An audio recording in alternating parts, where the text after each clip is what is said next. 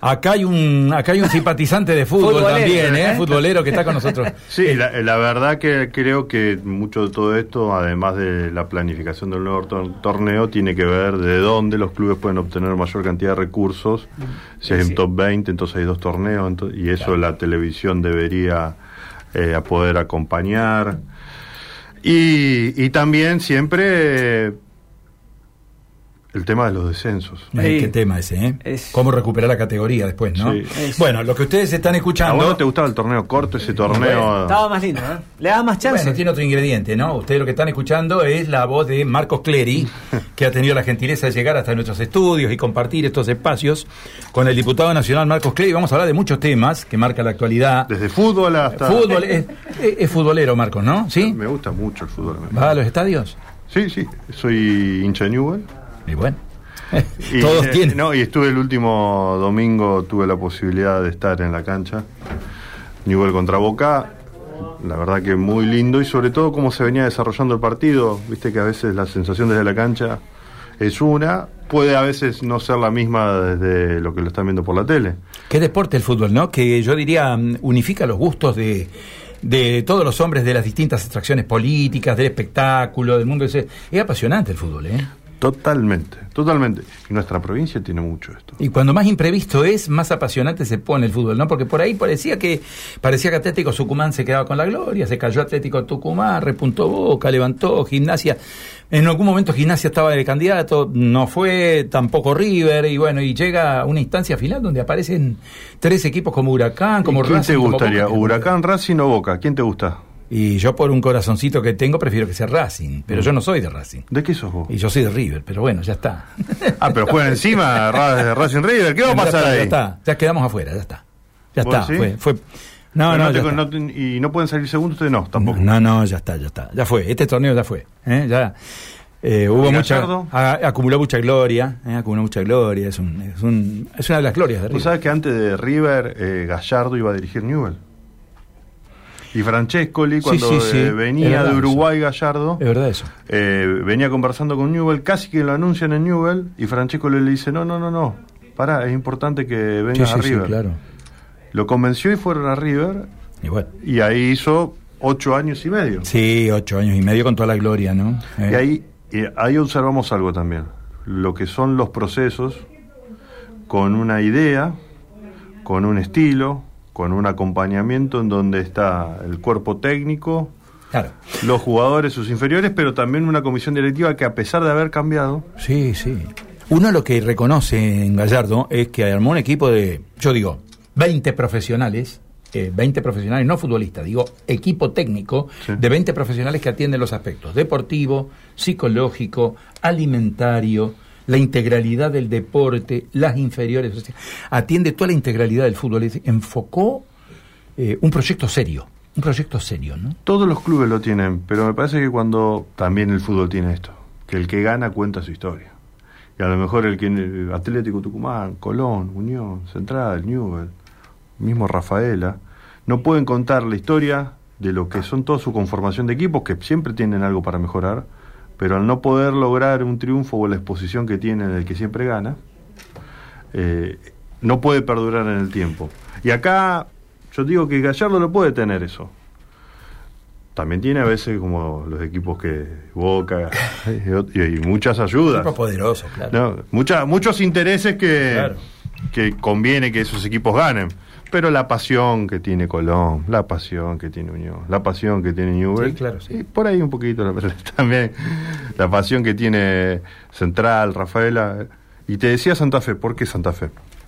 Somos una cuna de formadores de jugadores, de jugadores que están en la selección y de formación de jugadores. Exportamos jugadores. Exactamente.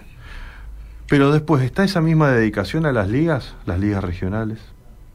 Necesitamos Sí. tener una, un mayor acompañamiento desde el fútbol, de nuestras ligas regionales, lo amateur, lo profesional, desde el Babi a todo lo que son las ligas de inferiores. Y luego también un trabajo, ¿sabe qué lindo sería que tanto Colón, Unión, Central y Newell trabajen coordinados? Son cuatro Sí, equipos de nuestra provincia de Santa Fe que están en primera. De las dos grandes ciudades de la provincia. ¿no? Marcos, ¿Cuántas eh, yo- provincias tienen tantos equipos? No, no. Córdoba. Sí, Córdoba tiene Pero instituto, talleres. Pero recién ascendió, recién ascendió Belgrano que descendió. Belgrano, bueno. Tienen dos. Sí, sí. Sí, Nosotros sí. tenemos cuatro equipos, tuvimos cinco. Marcos. Vamos, eh, vamos, cambiamos. No, no, no, vamos a hacer la columna deportiva otro día. Otro día hacemos la columna deportiva. ¿Cuáles son los refuerzos de Unión? ¿Cuáles son los refuerzos de Unión? Toda la mañana de fútbol podríamos hablar y de, y de, y de otros temas que también tienen que ver con, Sigue el técnico, sigue Munúa. con lo que Y bueno, vamos a ver. Esto, esto- los dirigentes. Estoy informado, palabra, ¿eh? La- la- los dirigentes tienen la palabra. Pero venía muy bien y después se cayó. Y bueno, ¿Qué pasó? ¿Qué es? Son ciclos, ¿no? Lo tiene Newell, dice, mirá. Bueno, este. Algunos dicen, pero no, no, no. Es, es- es un trascendido que quiere cambiar de ciudad, pero me parece que eh, Newell va para otro lado. Estoy Marcos, hablando- ¿qué es esto de, de Néstor, el hombre que lo cambió todo? ¿Qué es esto? Contanos. Bueno, anoche presentamos un libro junto con Jorge Devoto, una, un amigo de Néstor que lo acompañó no solo por su historia militante del topo Jorge Devoto, sino también por acompañarlo a Néstor desde Río Gallegos, Santa Cruz, a la Nación, y recopiló en el libro aspectos de relatos en primera persona de, de amigos, de compañeros, de funcionarios, de deportistas, de personalidades internacionales, hasta el Papa escribe en el libro, sobre Néstor, y sobre principalmente para nosotros los peronistas volver a pasar por el corazón entre el 17 de octubre al 27 de octubre para poder recordar nuestra historia, reconocer las dificultades del presente y poner lo mejor para salir adelante, y volver a pasar por el corazón a Néstor, que a nuestra generación y a la Argentina, gracias a, a todos y todas que pudimos elegirlo como presidente, marcar una dirección en donde fue transformando de manera positiva a la Argentina. Y también poner en contexto lo que era la Argentina cuando él asumió, el 25 de mayo de 2013, él asume con un 22%, él no fue el más votado, recordemos eso. Había sido votado, el más votado Carlos Menem. Carlos Menem, sí, sí, que no se presentó en el segundo En el balotaje. turno electoral, en el balotaje. Luego él tuvo que reconstruir un poder porque hab- había estallado el sistema de partidos políticos en el 2001, la crisis de representación. Y desde ese 25 de mayo del 2003 empezó un camino en donde fue articulando, entrelazando, componiendo, integrando distintos actores políticos y sociales para poder consolidar un modelo de país que acompañe una mirada federal. Recordemos que él fue gobernador de Santa Cruz, con lo cual sabía las diferencias que había principalmente con la ciudad de Buenos Aires y la descomposición federal que estaba teniendo el país por la mirada unitaria muchas veces de los grandes medios y lo que pasa en la ciudad de Buenos Aires. Y también él, él conocía y reconocía que si la Argentina estaba bien, con una clara mirada federal, con crecimiento virtuoso en cada una de sus provincias, podía integrarse regionalmente para poder insertarse en el mundo. Y desde ahí la potencia que le dio al Mercosur y por supuesto su vínculo con Brasil, con Chile, con Uruguay, con Bolivia, con Paraguay. Y desde una integración energética, política, económica y reconocer que se estuvo con posibilidades de poder avanzar en aquel momento gracias a decir las cosas que se tenían que hacer. Las decía. Recuerda que cuando se tuvo que cambiar la Corte Suprema, él hizo una conferencia de prensa, una cadena nacional, y dijo por qué.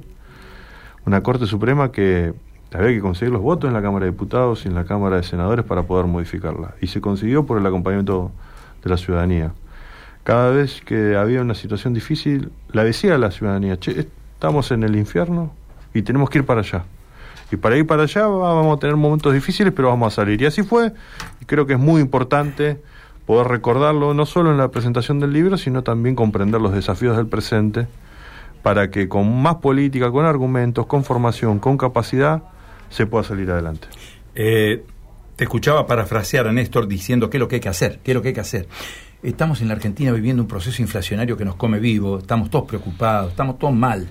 Eh, hay una parte de la ciudadanía importante, yo digo un gran porcentaje de la ciudadanía que está padeciendo esto en la pelea por lo salarial, en los precios de todos los días, en los servicios.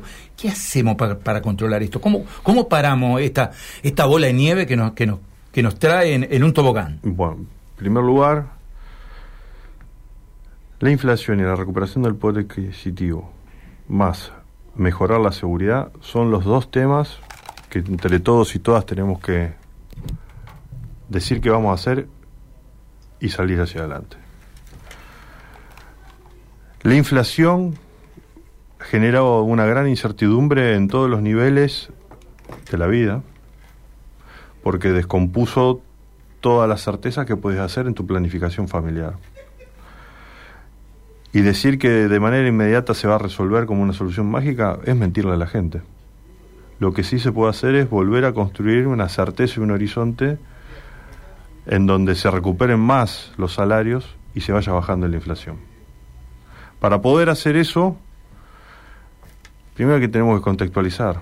Necesitamos una mayor presencia del control, sobre todo en lo que es formación de precios. Antes hablábamos de que la provincia de Santa Fe podía proyectar y exportaba jugadores, ¿no? Bueno, qué, difícil, ¿no? Nuestra provincia de Santa Fe es la que puede alimentar a una gran parte del mundo, pero tenemos inconvenientes de alimentación en nuestra propia provincia, en nuestro propio país. La, la formación de esos precios muchas veces también tiene que ver con no aumentar su capacidad productiva para no contratar más personal. Y te pongo un solo ejemplo, Coca-Cola. Coca-Cola sabe siempre que va a vender y no contrata nuevo personal porque dice que si contrata nuevo personal es un trabajador más para aumentar la producción, ¿no? Eso implicaría mayor logística, mayor trabajo en la logística. Y como es un producto inelástico que la gente si tiene plata lo va a comprar, no importa el precio que le ponga, total la ciudadanía lo va a comprar o si no va a ir a las segundas marcas.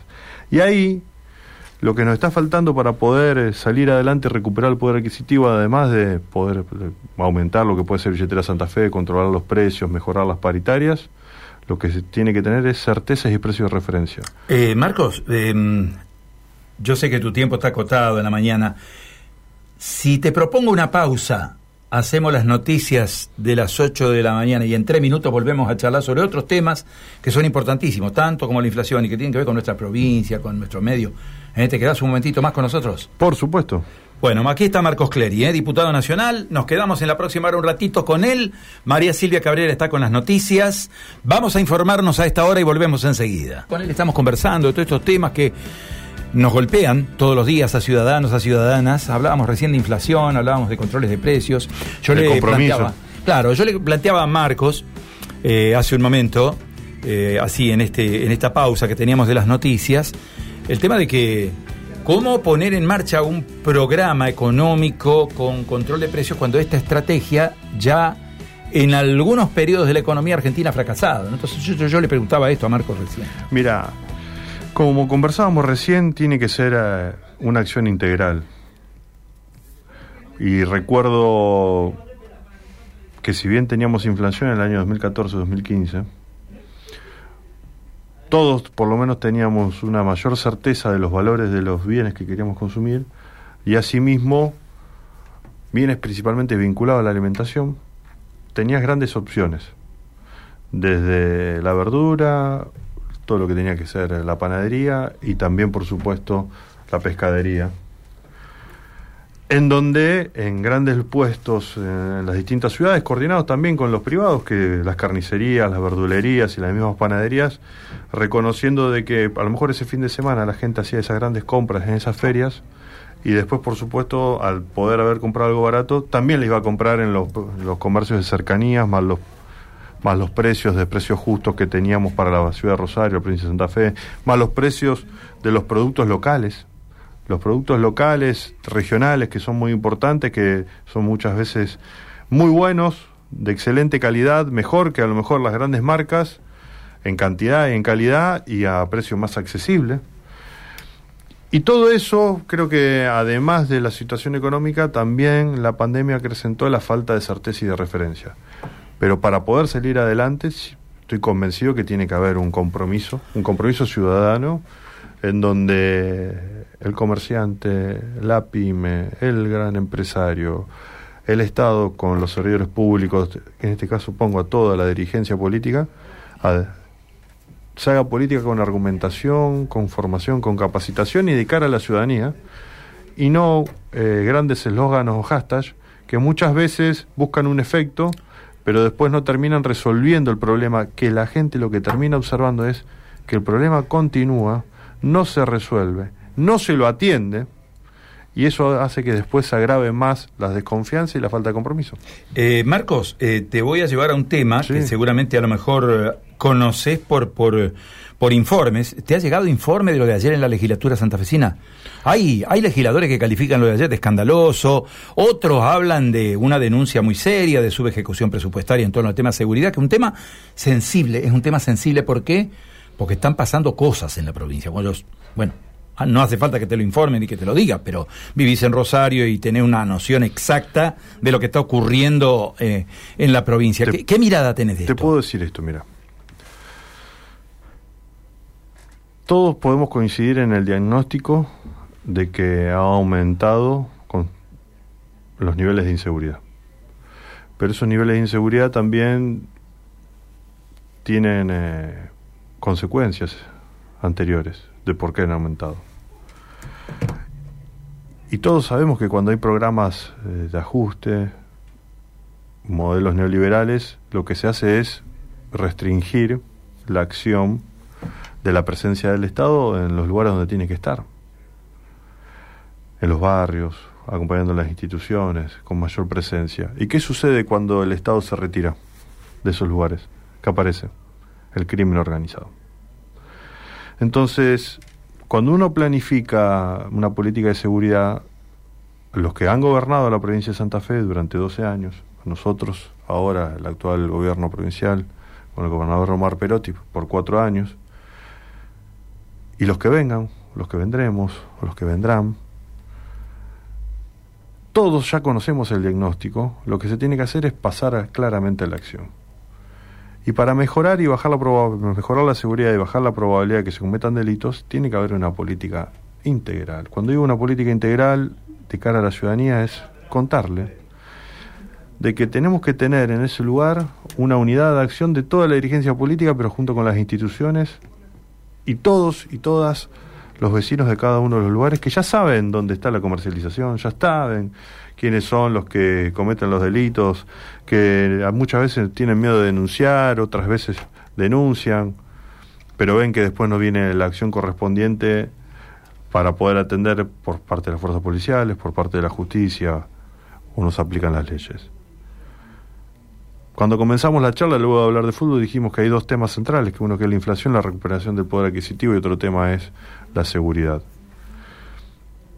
Yo creo que la mejor política de seguridad es la, la inclusión social y una política integral de que cada uno de los ministros, secretarios en los distintos niveles trabaje de forma coordinada en este sentido. No puede haber acciones aisladas para lograr tener una respuesta concreta en frente a este flagelo que estamos sufriendo todos. Y Santa Fe, Rosario, nuestra provincia, cuando gobierna el liberalismo que restringe recursos y el Estado no está presente, lo que sucede es que aumenta el crimen organizado y nuestras comunidades sufren, sangran, nos duele, nos duele profundamente lo que está pasando, sufrimos con nuestro pueblo y nuestra gente lo que está pasando. Por eso creo que se necesita una conducción más firme y sobre todo un control civil, ciudadano de las acciones de las fuerzas de seguridad se tiene que convocar a las, a las mujeres, a las referentas territoriales, que son las únicas que hoy pueden tener un nivel mayor de autoridad para esos jóvenes que encuentran su salida laboral con estos búnker. Esas abuelas, esas madres, junto con una política integral del Estado municipal, provincial y nacional, nos va a volver a permitir tener la posibilidad de vivir más tranquilos. Es muy, muy importante esto, que nuestro dolor, nuestro sufrimiento, también le diga basta a los que en los grandes medios o a través de declaraciones dicen que tienen las soluciones mágicas y, terminan haciendo esa política del hashtag sin argumentos, sin formación, sin capacidad. Nosotros nos formamos, estamos capacitados, sabemos qué es lo que hay que hacer, pero si uno está gobernando la provincia de Santa Fe, tiene que hacer mucho, mucho, mucho, mucho, hablar poco y mostrar resultados. Me quedan dos últimas, ¿eh? habría muchas preguntas más para hacerte, pero me quedan dos últimas por razones de tiempo también, que se nos, se nos escapa Sí. de las manos el tiempo. Eh, estás al tanto de toda la situación de transporte en la provincia, Sí. de todo lo que está pasando a nivel nacional con la presentación de intendentes, de gobernadores. Bueno, ¿cómo salimos de esto? Porque parece un encierro, ¿no? Por un lado está Ciudad Autónoma de Buenos Aires con un régimen de subsidios absolutamente asimétrico y el interior empobrecido, ¿no? Con, con la asignación de subsidios. ¿Cómo salimos de esto? Dos temas. En el actual presupuesto se aumentan los subsidios para lo que es el interior y se disminuyen los subsidios para lo que es la ciudad autónoma de Buenos Aires. Y eso debe ser un sendero que continúe en este sentido. En la ciudad de Buenos Aires ahora debe se continuar aumentando lo que es el boleto de colectivo y los recursos que se destinaban a subsidiar ese aumento del boleto colectivo en la ciudad autónoma de Buenos Aires van a ser destinados al transporte del interior de la Argentina. Estamos hablando de 2023. Y también van de acá a fin de año y el 2023. Bien. Pero tiene que ser una constante en todo, porque también recordemos que hubo una gran concentración de, de recursos de todo tipo, subsidio al transporte, obra de infraestructura, destino de políticas públicas durante el año 2016 y el 2019, en donde el gobierno de Macri benefició, comparado con el resto de las provincias, en un mil por ciento a la ciudad autónoma de Buenos Aires con todo. Y ahora tenemos que revertirlo. Por eso es importante que los presidentes no sean de la ciudad de Buenos Aires, sean del interior. Año electoral 2023. Sí. Paso sí, paso no. ¿Qué hacemos? Todavía no está en el debate legislativo. La ciudadanía lo que sí observo cuando converso es que quiere acciones y propuestas concretas de que pueden utilizar, nosotros tenemos una historia en la provincia de Santa Fe que hemos utilizado siempre el las paso y sobre todo puede habilitar mayor participación en un momento de disconformidad ciudadana con los grandes partidos políticos y puede ser positivo. A nivel nacional, si se construyen los acuerdos necesarios, las eh, y los partidos políticos recuperan su fortaleza y hay acuerdo en unidad del, del armado de las listas, vería que no serían necesarias las pasos.